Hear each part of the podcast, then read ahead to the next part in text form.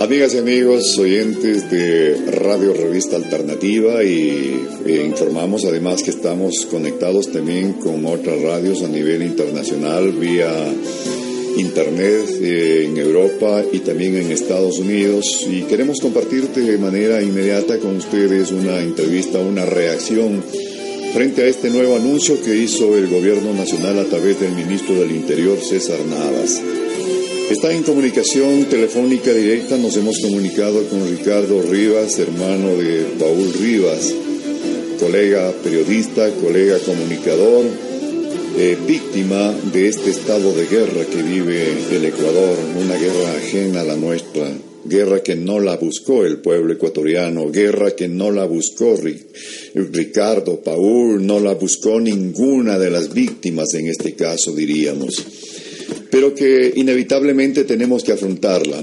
Queremos encontrar en Ricardo, hermano de Paul, eh, una primera reacción. Eh, ¿Cómo recapitularon ustedes como familiares eh, de las víctimas? Este, quizá emociones, ¿cómo reeditaron emociones cuando ustedes vieron la imagen de sus familiares y que ahora ven en cambio la imagen de dos personas no identificadas que presentó el gobierno nacional y que estarían en manos del denominado Guacho. Bienvenido Ricardo, te escuchamos a través de Radio Revista Alternativa Online. Buenos días, gracias por el tiempo y el espacio que tú nos das y a todas las personas que se encuentran escuchando eh, y viendo este, este, este, programa. Pues sí, es un hecho lamentablemente que se vuelve a dar en nuestro país y ya estábamos avisados. Eh, recuerden ustedes que como lo venía mencionando, ya nos anticiparon de expulsiones, de secuestros, incluso de la, del asesinato de nuestros familiares, no se cumplían ciertas exigencias que demandaban estos grupos delictivos. Lamentablemente se ha cumplido una vez más y creo que es hora de que nuestro país ya tome conciencia, como lo vengo diciendo, de esta realidad. Es un país de paz, es un país de paz y tiene que el pueblo en este momento levantar su voz y unirse para justamente nos vean como país unido, un país en función de, de una tranquilidad. Necesitamos caminar libremente, necesitamos que las familias ecuatorianas hagan sus acciones sin el temor y sin el miedo de que estos delincuentes están sembrando en nuestro país. Ricardo, unidos por la paz sobre la base de una necesidad del pueblo ecuatoriano de recuperar precisamente la paz, de recuperar el Estado de Derecho o sobre la paz convocada por el gobierno nacional a través del presidente Lenin Moreno, gobierno que definitivamente y está muy claro fracasó en una negociación, pero que ahora pretende liderar esa paz que no la supo manejar ni controlar sobre la base de una mala negociación o una frustrada negociación con los secuestradores. Sí, efectivamente, como yo lo he mencionado y, lo he dicho a las autoridades totalmente, es un fracaso total de, la parte del gobierno, de la UNACE, de todas las entidades que intervinieron eh, porque es un fracaso, no se llegó a cumplir el objetivo.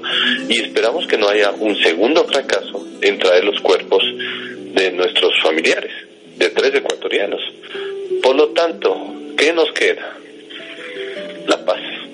¿Qué nos queda? Abanderar la lucha por la paz. Yo creo que estas acciones no debían esperarse a que sucedan muertes, cuatro militares muertos, dos secuestrados más, para tomar acciones. Esto no existe ahora, este problema. Este problema ya viene muchos años atrás y tuvieron que morir siete personas para para tomar acciones al respecto, para comenzar a proclamarse la paz no es justo que nosotros no hagamos acciones en función de un futuro. Y tampoco es justo que tomemos acciones cuando ya suceden las cosas. Este es un llamado, creo yo, de atención a que las cosas deben ir cambiando. Y ya.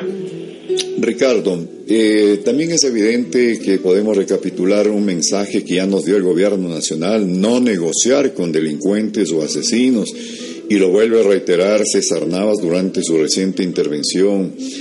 Esto implicaría que ahora el gobierno nacional ha puesto como objetivo fundamental y central eh, la cabeza de Guacho antes que la recuperación de los cadáveres de nuestros compatriotas? ¿Ustedes eh, lo ven así? ¿Hay esa lectura de parte de ustedes? Porque yo la veo así y la mayoría de quienes nos sintonizan a través de Alternativa, Ricardo.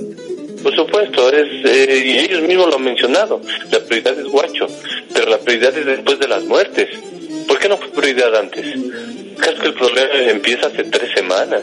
El problema ya viene de años y ahora sí es prioridad. O ahora es prioridad para bajar el costo político del fracaso que tuvieron al no poder recuperar con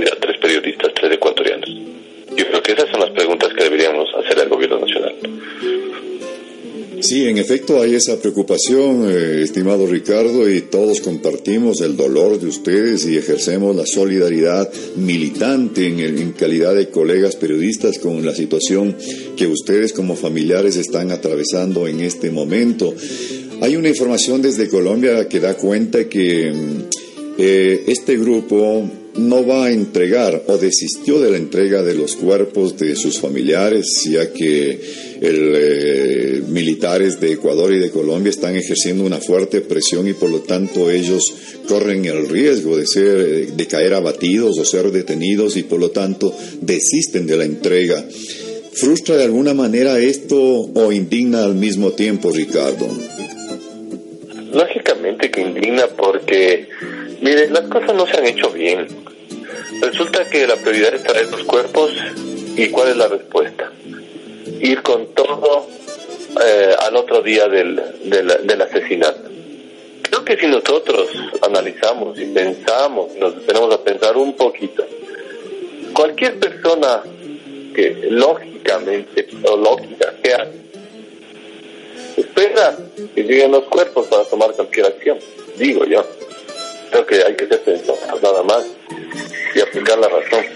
Pero resulta que aquí reaccionamos a la primera circunstancia, vamos con todo y después nos detenemos a pensar ¿y qué pasó con los cuerpos? Hay muchas incoherencias y muchas dudas que surgen después de este manejo tan tan superficial o tan, no sé cómo llamarlo. Ricardo, finalmente tu convocatoria. Sabemos que esta noche hay una nueva concentración, un plantón ahí que de manera continua se ha registrado en la Plaza Grande. Queremos que nos confirmes y escuchar de parte tuya tu convocatoria, desde ya nuestra solidaridad y abrazo frente a la situación por la que estamos atravesando, todos diríamos, ¿no? Ahora ya no solamente son las familias de las víctimas, sino que es el Ecuador misma, víctima de este estado de terror que estamos viviendo. Sí, así es, yo convoco que es hora, tienen que manifestarse las personas, las familias, las organizaciones, todas las entidades. No es una cuestión de tres familias que estamos pidiendo ahora los cuerpos, es una cuestión de país, de clamar por la seguridad, de que las leyes sean realmente las que nos cubran, nos fortalezcan y nos den el amparo jurídico y el Estado de Derecho servido a plenitud acá con todas las condiciones necesarias que cualquier ser humano demanda de un país. Y es obligación del gobierno dar nuestra seguridad. Por eso les convoco todas las noches a las 7 en la Plaza Grande estamos reuniéndonos para levantar nuestra voz de respaldo, de solidaridad y también de protesta es un espacio libre donde podemos expresarnos y justamente a través de esto queremos que llegue no solo al gobierno ecuatoriano, sino al gobierno colombiano, que es el que origina toda esta problemática y que nosotros estamos asumiendo las consecuencias cuando no se ha podido eh, dar soluciones en el tiempo que tenía que darse las soluciones. Y tenemos que sacrificar vidas de familiares y de militares para que recién volvamos los ojos a solucionar una consecuencia ni siquiera es el problema, la consecuencia del problema originado en el país de Colombia. Muy bien, gracias a Ricardo Rivas, hermano de Paul Rivas, una de las víctimas de este estado de guerra que vive el Ecuador al momento. Un abrazo, Ricardo, y reiteramos nuestro abrazo solidario para ustedes. Muchas gracias, muy amable.